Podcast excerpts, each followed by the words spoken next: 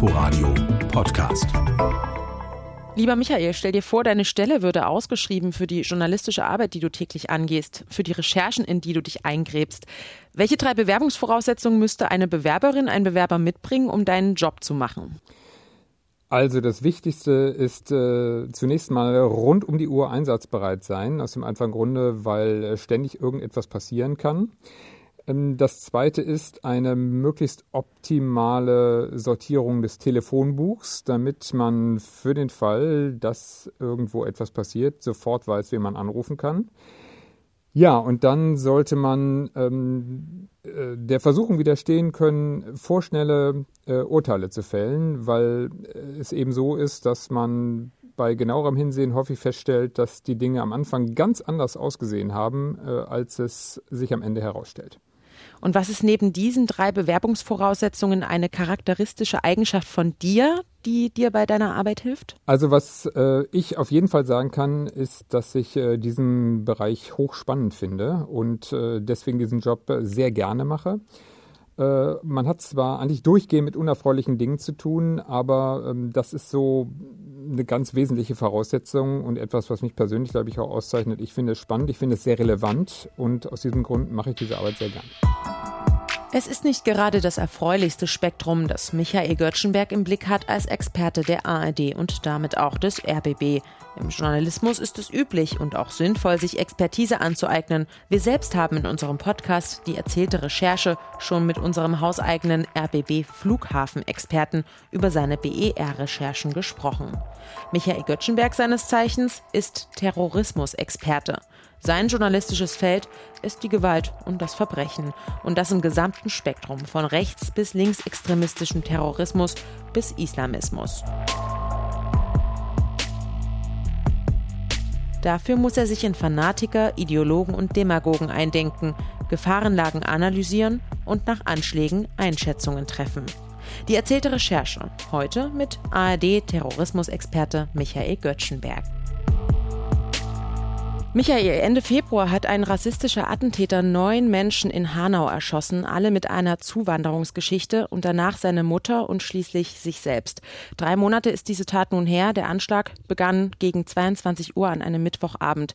Kannst du dich an den Moment erinnern, an dem du davon erfahren hast, was für eine Katastrophe sich gerade etwa 20 Kilometer entfernt von Frankfurt am Main ereignet? Ja, daran kann ich mich gut erinnern. Äh, es ist wie so häufig, dass einen diese Meldung erreicht und sofort denkt man natürlich, äh, haben wir es hier wieder mit einem neuen Anschlag zu tun. Ähm, zunächst weiß man ja nichts über die Zahl der Todesopfer. Man hört nur, dass ähm, in dem Fall eben in Hanau äh, geschossen worden ist und dass es einen großen Polizeieinsatz gibt. Und dann ist eben so diese große Frage der Unsicherheit. Womit haben wir es denn hier nun eigentlich zu tun?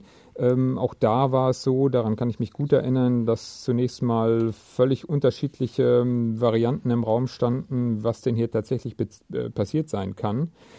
Ja, und da muss man eben für sich äh, die Entscheidung treffen, äh, ab wann äh, gehe ich auf den Sender und äh, wie lasse ich mich zu diesem Vorfall ein. Ja, ich stelle es mir sehr schwierig vor, da einen Überblick zu bekommen, denn wie du schon meinst, die Lage ist ja nach einem Terroranschlag völlig unübersichtlich. Die Einsatzkräfte müssen sich erst organisieren, die Polizei muss selbst erst Fakten sammeln, bevor sie ein Statement gibt. Wie gelingt dir das? Ja, das ist eben diese Phase der Spekulation, in der alle immer sagen, wir wollen jetzt nicht spekulieren, trotzdem wollen alle natürlich äh, die Informationen, äh, die vorhanden sind und die vielleicht auch noch nicht auf dem Markt sind, das ist dann auch die Erwartung an mich, äh, dass man mehr weiß als andere. Äh, die wollen sie natürlich dann auch im Programm haben. Das ist auch völlig legitim. Aber ähm, man muss sich eben tatsächlich davor hüten, äh, ins Blaue hinein zu spekulieren. Ich kann mich gut daran erinnern, dass das auch damals in Hanau äh, zum Teil äh, medial passiert ist. Da wurde dann wüst spekuliert über irgendwelche ähm, organisierte Kriminalität und Bandenkriege, die dort möglicherweise stattfinden. Und ähm, wenn ich mich erinnere an das, äh, was ich persönlich ähm, gesehen habe in den vergangenen Jahren, dann haben wir es immer wieder mit Fällen zu tun gehabt, die zunächst einmal nach etwas ganz anderem aussahen. Äh, ich erinnere nur äh, an den Anschlag äh, auf den Dortmunder BVB-Bus zum Beispiel oder den Anschlag auf das Münchner Einkaufszentrum. Wo man zunächst gedacht hat, das sind Rechtsextremisten oder in München, das ist ein islamistischer Anschlag. Am Ende ähm, stand etwas ganz anderes und es ist hochgefährlich und am Ende auch ähm, völlig unprofessionell in so einer Situation ins Blaue hinein zu spekulieren. Hm, wie gelingt dir das in, in so einer Situation? Ich meine, die Medien haben dann so eine Breaking News Lage und gieren vielleicht auch nach Sensationen. Ähm, wie gelingt es dir, die dann zu überzeugen, dass die Lage vielleicht doch nicht so kritisch ist? Ja, ich habe eigentlich für mich äh, die Richtschnur, äh, erst auf den Sender zu gehen, wenn zumindest äh, die Tendenz klar ist, äh, womit man es zu tun hat.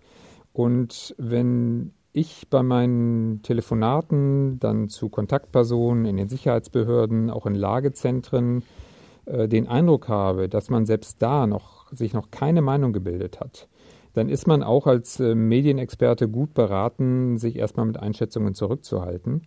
Und äh, das Problem ist in der Tat dann natürlich ähm, auch mit den Redaktionen umzugehen, die auch vor der Frage stehen, wie gehen wir denn jetzt um mit der Situation?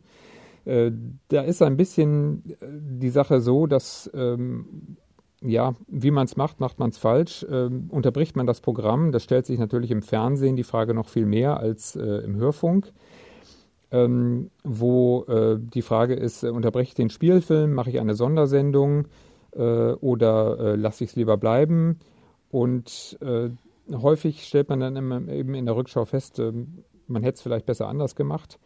Aber das sind einfach äh, Entscheidungen, die muss man dann in, in, in dem Moment äh, treffen. Und äh, ich kann dann eben meinen Teil auf die Sicht der Dinge äh, beisteuern und habe aber doch eine gewisse Autonomie bei der Frage, ähm, gehe ich jetzt schon auf den Sender oder noch nicht. Mhm. Also wenn wir jetzt beim Beispiel von Hanau bleiben, da war es ja relativ schnell klar, dass das schon wahrscheinlich ein Terroranschlag ist, der kritisch ist, also dass es eine Lage ist, über die du berichten musst und der ist später am Abend passiert. Du hast es gerade selber noch erzählt, ähm, du musst jederzeit erreichbar sein. Wie kann man sich die ersten Minuten vorstellen, nachdem so ein Anschlag passiert, ja, was du dann anfangen musst zu tun?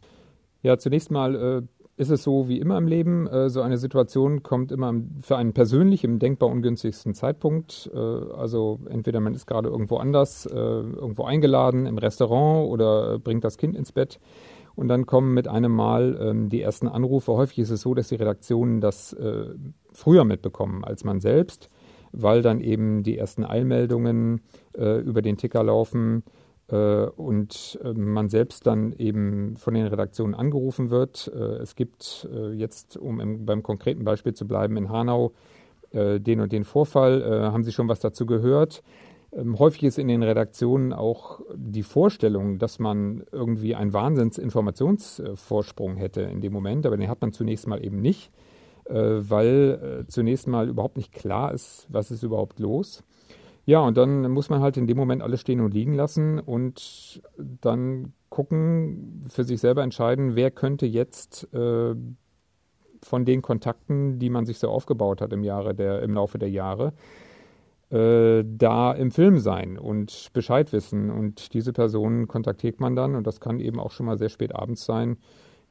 Da gibt es dann aber auch Verständnis dafür, dass man sich dann meldet. Mhm. Wie viel darfst du denn auch verraten und was lieber nicht, um auch das Publikum zu schützen? Ja, das ist in der Tat ein Problem. Ähm, je nachdem, wie gut die Kontakte sind, die man dann anruft, und das kann sehr unterschiedlich sein. Es gibt Fälle, da stellt man fest, ähm, man hat gerade überhaupt keinen Zugang zu den relevanten Informationen, weil man eben nicht überall gleich gut vernetzt sein kann. In anderen Situationen stellt man fest, äh, dass man relativ schnell weiß, äh, was im Lagezentrum läuft, welche Informationen dort vorhanden sind. Und dann ist es aber eben sehr häufig, dass es heißt, ich sage Ihnen das jetzt, das dürfen Sie aber erstmal nicht verwenden. Weil natürlich äh, eine, eine, laufende Ermittlung oder eine ähm, äh, Terrorlage ähm, in dem Moment natürlich auch von der Polizei äh, bewältigt werden muss. Und das Schlimmste, was dann passieren kann, ist, dass Attentäter, die auf der Flucht sind beispielsweise, äh, über die Medien dann auch noch an Informationen kommen, die äh, es ihnen erleichtern, sich der Verhaftung zu entziehen. Also da muss man genau abwägen, welche Informationen teilt man dann auch mit der Öffentlichkeit. Und äh, auch das ist von Fall zu Fall äh, unterschiedlich. Man stellt aber auch da fest, äh, dass immer wieder auch Informationen an die Öffentlichkeit kommen, ähm, die eigentlich besser unter Verschluss geblieben wären, zumindest in der konkreten Gefahrensituation. Hast du da manchmal auch das Gefühl, dass die Medien deine Informationen ausgenutzt haben, obwohl du gesagt hattest, okay, wir müssen hier nochmal vorsichtig sein, die Quelle darf nicht verraten werden, die Information darf noch nicht raus? Also ich persönlich habe da keine schlechten Erfahrungen gemacht bisher, äh, weil das eigentlich äh, auch alle wissen. Ähm, ich, dass das, was ich sozusagen ähm, mit dem Hinweis äh, intern bei uns verbreite, bitte erstmal nicht verwenden. Das habe ich bisher nicht erlebt, dass das verwendet worden ist. Äh, aber natürlich ist sozusagen der mediale Wettbewerb, wer hat sozusagen die exklusivste Information zuerst auf dem Markt, äh, der ist nicht immer segensreich. Und das führt eben häufig dazu, dass äh, Informationen auf den Markt kommen, äh, die sich als nicht belastbar herausstellen also wenn man sich ähm, mal die Mühe macht, so eine Terrorlage mal mit etwas Abstand äh, in der Rückschau zu betrachten, dann stellt man fest, äh, dass eine Vielzahl von Informationen, die eigentlich zu dem Zeitpunkt nur Gerüchte gewesen sein können, äh, von den Medien verbreitet werden, ähm, die überhaupt nicht belastbar waren und die sich dann in der Rückschau auch ganz einfach mal als, als falsch herausgestellt haben. Du musst dich sicher auch selbst oft schützen. Also wenn wir wieder auf das Attentat von Hanau im Februar schauen. Der Attentäter war überzeugt von Verschwörungsmythen und getrieben von Verfolgungswahn. Und seine geistigen Ergüsse hinterließ er nach seiner Tat in einer Art Manifest auf 24 Seiten, die du dann durchgelesen hast für deine Arbeit. Also musst du dich ja auch eindenken in die verstörenden Texte. Wie gehst du damit um, dass du ständig gezwungen bist, ideologische Pamphlete zu interpretieren? Ja, das gehört halt dazu und ähm, das tut man natürlich auch, weil man eben genau das, ähm, das schaffen möchte, sich sozusagen in diese Attentäter hineinzuversetzen, zu verstehen, was hat die eigentlich angetrieben, wie sind die eigentlich an den Punkt gekommen, dass sie äh, so eine schreckliche Tat dann auch begehen, so viele Menschen töten. Äh, und der Attentäter äh, in Hanau war natürlich äh, insofern ähm, auch ein Fall, wie man ihn so noch nicht so häufig gesehen hat, dass wir es halt hier mit jemandem zu tun hatten, der äh, sich seine rechtsextremistische Ideologie mit Versatzstücken überwiegend aus dem Internet äh, selber zusammengebastelt hatte, der aber mit dem rechtsextremistischen Milieu im klassischen Sinne äh, überhaupt nichts zu tun hatte. Also der war nicht in der rechtsextremen Szene unterwegs, und äh, dementsprechend auch ähm, für den Verfassungsschutz kein Thema gewesen bis dahin. Und äh, das war eigentlich ein Hinweis darauf, dass wir es eben zunehmend mit Leuten zu tun haben, äh, die mit dem klassischen Milieu äh, nichts zu tun haben. Dasselbe gilt äh, für den Attentäter von Halle, der versucht hat, auf die Synagoge in Halle einen Anschlag zu verüben. Auch der hatte mit dem klassischen rechtsextremistischen Milieu nichts zu tun. Und das ist eine neue Entwicklung, die man natürlich auch als Terrorismusexperte verstehen will, so verstörend diese Ideologie, die diese Menschen sich zusammen basteln, ähm, auf einen natürlich auch wirkt. Wenn wir zurückblicken auf die vergangenen Monate, da folgte ja ein Anschlag auf den nächsten. Erst der Mord am Kassener Regierungspräsidenten Walter Lübcke, dann eben der antisemitische Anschlag auf, die Synagoge in Halle und dann Hanau. Hast du da, ähm, erkennst du da auch Tendenzen vielleicht in den vergangenen Jahren? Also wenn wir noch weiter zurückblicken, war es ja eher der islamistische Terror, der mit Terrorismus in Deutschland im Fokus der medialen Berichterstattung stand. Ja, äh, das, äh, das ist so und ich glaube, wir müssen uns als, als Medien auch ein bisschen davor schützen, jetzt nicht irgendwie allzu einseitig äh, immer in die eine oder andere Richtung zu schauen. Der Rechtsextremismus und die Gefahr, die durch den Rechts Rechtsextremismus äh, für die Gesellschaft insgesamt droht, ist im Moment äh, der Hauptfokus, auch mit äh, großer Berechtigung. Im Übrigen nicht nur bei den Medien, auch bei den Sicherheitsbehörden. Das ist im Moment der Schwerpunkt. Da wird personell aufgestockt. Da versucht man neue Instrumente zu entwickeln, um rechtsextremistische Gefährder besser bewerten zu können ähm, innerhalb der Sicherheitsbehörden. Und ähm, äh, das ist ein Arbeitsschwerpunkt im Moment. Das heißt aber nicht, dass es die Bedrohung durch den islamistischen Terrorismus nicht mehr gibt. Die hat etwas nachgelassen, das ist richtig. Letztlich äh, vor allem, weil der sogenannte Islamische Staat eben als Territorium nicht mehr existiert und nicht mehr diese Strahlkraft ausübt auf die ähm, radikal-islamistische Szene. Aber auch da haben wir es nach wie vor mit Personen zu tun, die jederzeit bereit sind, Anschläge zu verüben. Und äh, wir haben ziemlich lange relativ einseitig über die Bedrohung durch den islamistischen Terrorismus äh, berichtet und gesprochen. Und äh, für meinen Geschmack damals schon ist äh, der Rechtsextremismus äh, zu kurz gekommen. Und ähm, jetzt schwenkt das Pendel gerade in die andere Richtung und das ist, glaube ich, nicht so ganz angemessen, dass man das immer alles so einseitig betrachtet. Eigentlich auch traurig. Wahrscheinlich wird ja immer nur darüber berichtet, wenn ein Anschlag passiert und dann ähm, ist es wie ein, eine Art Trendterrorismus, der in den Medien verbreitet wird. Oder wie siehst du das? Ja, wir neigen ähm, medial dazu, dass es immer gewisse Phasen gibt, die dann sehr konsequent ähm, in denen dann sehr konsequent äh, berichtet wird und hingeschaut wird. Äh, dann gibt es aber eben auch dieses Phänomen, dass die Medien sich irgendwann, ich sag's mal, pointiert, äh, auch gelangweilt wieder abwenden. Das äh, gilt weniger für den Terrorismus, aber ist so insgesamt ein mediales Phänomen, so wie ich es wahrnehme. Äh, und man kann nur sehr hoffen, dass sich diese, diese Serie von rechtsterroristischen Anschlägen in dieser Form nicht fortsetzt. Aber ähm, was natürlich viel schneller in Vergessenheit gerät als äh, die Anschläge, das ist eben, ähm, das sind die rechtsterroristischen Gruppen, die die Sicherheitsbehörden frühzeitig erkennen und auch ausheben. Da hatten wir es mit der Gruppe S zu tun in diesem Jahr, eine Gruppe von Rechtsextremisten, äh, die entschlossen war, Anschläge zu verüben und die von den Sicherheitsbehörden unschädlich gemacht werden konnten, bevor sie zur Tat geschritten sind. Ähm, also äh, ich glaube einfach, wir werden noch über einen längeren Zeitraum aufgrund der Situation, wie wir sie am rechten Rand der Gesellschaft erleben, es mit Menschen zu tun haben, die entweder alleine oder in Gruppen sich zusammenschließen äh, und äh, meinen, der Moment ist gekommen, um äh, mit Gewalt äh, gegen andere vorzugehen, um andere Menschen zu töten. Ähm, äh, mit denen werden wir es noch eine Weile zu tun haben. Hm, du bist seit über fünf Jahren Terrorismusexperte der ARD. Wie nimmst du diese Katastrophen persönlich noch wahr? Bist du da selbst vielleicht in den vergangenen Jahren abgestumpft oder gibt es noch Schockmomente? Nein, ich glaube, wenn ich äh, abgestumpft wäre, dann wäre es gut, den Job zu wechseln man ist immer noch schockiert äh, über jeden einzelnen Fall, zu dem es da kommt. Aber man entwickelt natürlich einen professionellen Umgang damit. Und das ist auch wichtig.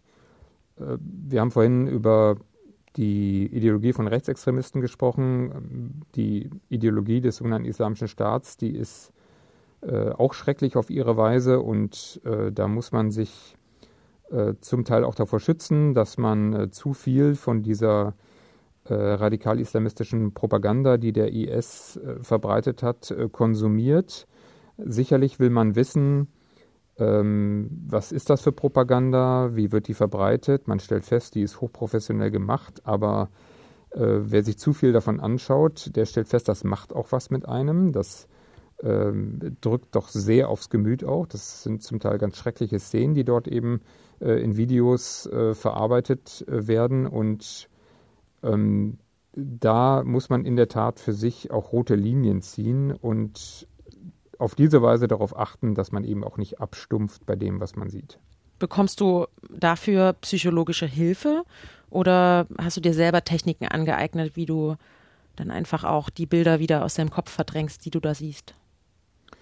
Also was, glaube ich, sehr wichtig ist, äh, das ist die berühmte äh, Work-Life-Balance. Ähm, also man muss wirklich das hinkriegen, sich ähm, ähm, auch zu lösen von diesen Themen und von diesen, ähm, von diesen Bildern und äh, wirklich auch lernen abzuschalten. Das ist total wichtig. Äh, es ist gleichzeitig auch das Problem, weil ähm, ständig irgendwas passiert und auch von einem erwartet wird, dass man ständig ansprechbar ist, äh, wenn etwas passiert.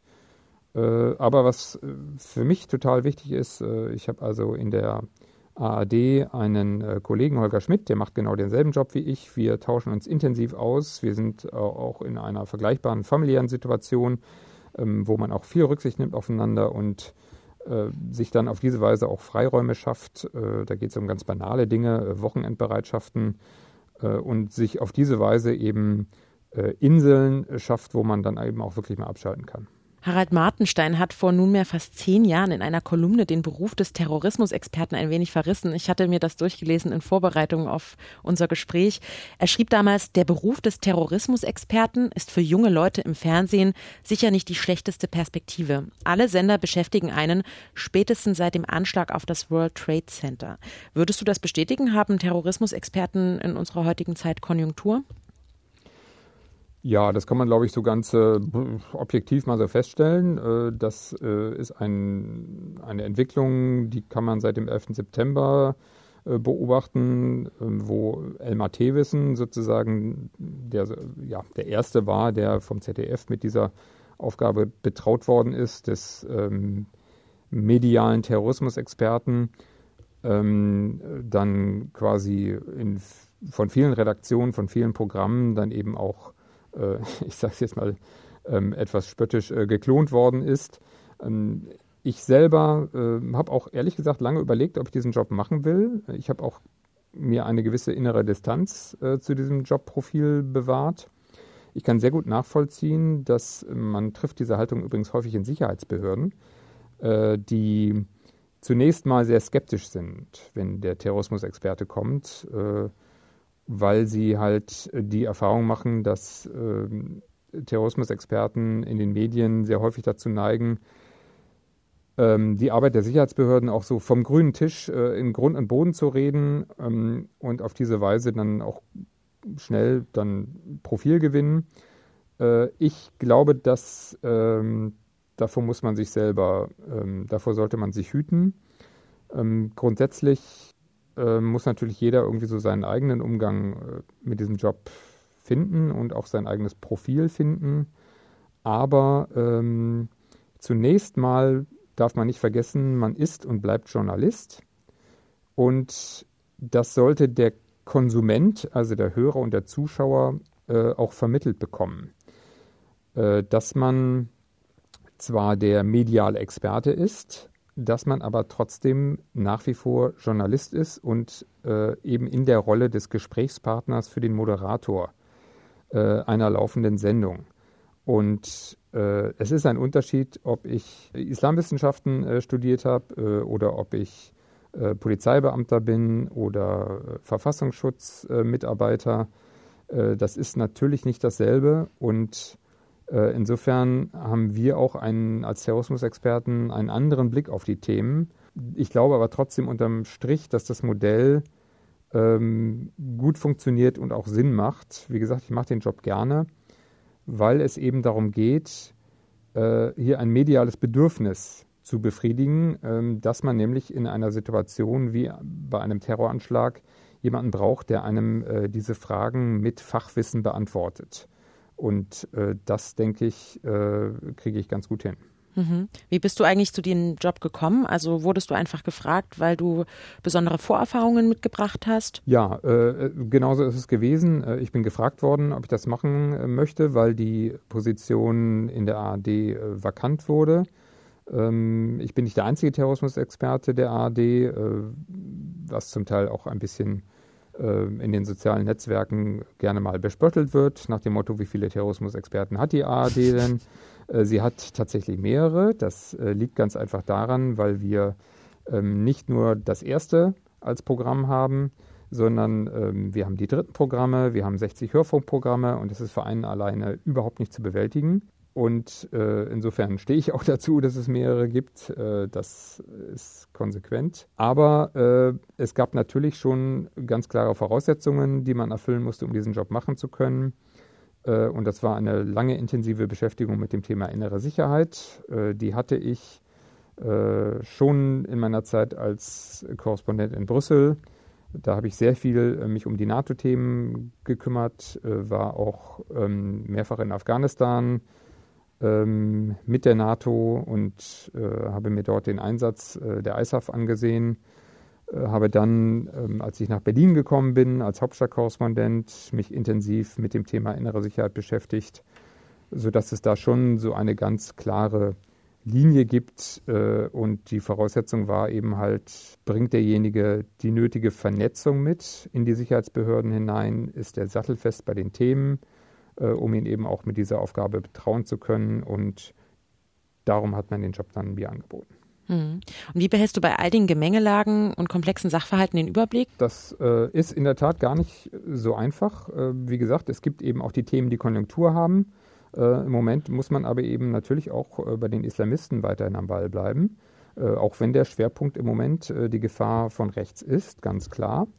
Ähm, letztlich sieht mein Alltag so aus, dass ich einen Großteil der Zeit damit verbringe, mit den Stellen, die diese Probleme im Blick haben, äh, also mit den Sicherheitsbehörden äh, im Gespräch zu bleiben. Und das bedeutet eben nicht nur, dass man hier ähm, mit den Bundesbehörden spricht, sondern beim Thema Sicherheit spielt die Musik eben auch viel in den Ländern. Und dementsprechend bin ich sehr viel in Deutschland unterwegs, äh, besuche ähm, die Sicherheitsbehörden der Länder, des Bundes, äh, die auch nicht nur in Berlin sitzen äh, und äh, versuche eben auf diese Weise am Ball zu bleiben, was die einzelnen Themen betrifft. Darüber hinaus ähm, ist man auch gut beraten, natürlich nicht nur mit den Sicherheitsbehörden zu reden, sondern es geht ja bei meiner Arbeit auch darum, die Arbeit der Sicherheitsbehörden zu bewerten. Ähm, und das beinhaltet, dass ich sehr viel auch mit Parlamentariern spreche, mit äh, den Mitgliedern von Untersuchungsausschüssen, äh, mit den parlamentarischen Kontrollgremien äh, im Bundestag, in den Landtagen und natürlich auch mit NGOs, ähm, die ja zum Teil, zum Beispiel, wenn es um Deradikalisierungsprogramme geht, ob nun für Islamisten oder für Rechtsextremisten, nochmal ihren ganz eigenen Blick auf die Dinge haben. Hm. Und daneben hast du noch deine eigenen Recherchen. Du hast im Vorfeld von investigativen Spielwiesen gesprochen. Woran arbeitest du da gerade aktuell? Ja, da geht es äh, in der Tat darum, äh, dass äh, es neben diesen Ad-Hoc-Lagen, also den Terroranschlägen oder äh, auch den Antiterror-Razzien, äh, die dann von jetzt auf gleich auf einmal äh, die Schlagzeilen bestimmen und die Nachrichtensendungen bestimmen und die dann von, mir eben auch bewertet und eingeschätzt werden müssen, ähm, dass man parallel dazu eben an langfristigen Themen dran ist. Und das bedeutet bei mir eben, äh, dass ich langfristige Recherchen, ob nun alleine oder auch in Kooperation mit anderen, ähm, zum Beispiel, ich habe eine sehr intensive Ko Kooperation mit dem RBB ARD-Magazin Kontraste, ähm, eben äh, Recherchen laufen habe rund um das Thema Nachrichtendienste, Spionage äh, oder eben auch ähm, im Bereich Rechtsextremismus und äh, islamistische Bedrohung, äh, die dann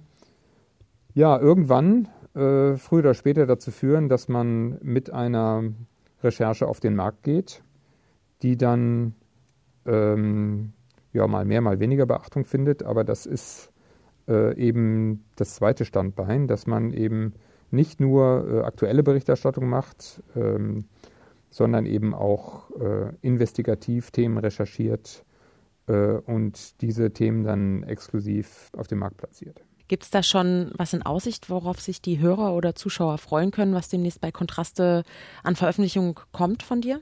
Also ich kann so viel sagen, äh, es gibt ähm, tatsächlich aus dem Bereich Spionagethemen, an denen wir dran sind. Ähm, und äh, es gibt darüber hinaus natürlich auch im Bereich Rechtsextremismus Recherchen, die laufen und äh, ich bin da ganz guter Dinge. Mehr möchte ich jetzt eigentlich nicht sagen. Ähm, ist ja auch alles um exklusiv. Auch Hinweise zu geben.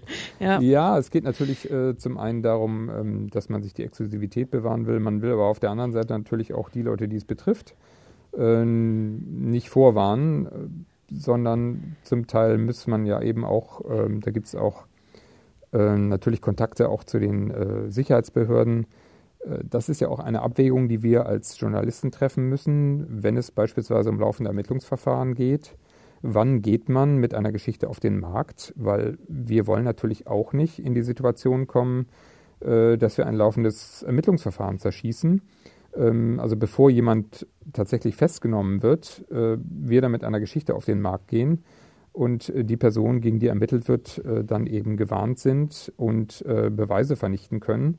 Äh, das wäre natürlich äh, völlig unverantwortungsvoll und ähm, insofern äh, hat das ja viele Stellschrauben, ähm, die man beachten muss, wann der Moment da ist, dass man mit einer Geschichte auf den Markt geht. Dann will ich mal lieber gar nicht weiter stochern. ja, aber vielen Dank, Michael, für deine Einblicke in deine Arbeit als Terrorismusexperte. Sehr gerne. Und damit bleibt auch mir, Jenny Barke, nur noch Ihnen zu empfehlen, unseren Podcast Die erzählte Recherche zu abonnieren, um keine weitere Folge zu verpassen. Und auch bisherige Talks finden Sie in der ARD Audiothek und bei allen gängigen Podcast-Stores. Zum Beispiel mit RBBs bekanntesten Gesicht Uli Zelle oder unserer Auseinandersetzung im Inforadio mit der RBB-Berichterstattung zum Coronavirus. Und wie immer der Aufruf, schreiben Sie uns. Wir freuen uns über Anmerkungen, Kritik, Themenwünsche. Die kommen an unter recherche.inforadio.de. Und wenn Sie mögen, hören wir uns in zwei Wochen wieder. Bis dahin. Tschüss. Inforadio Podcast.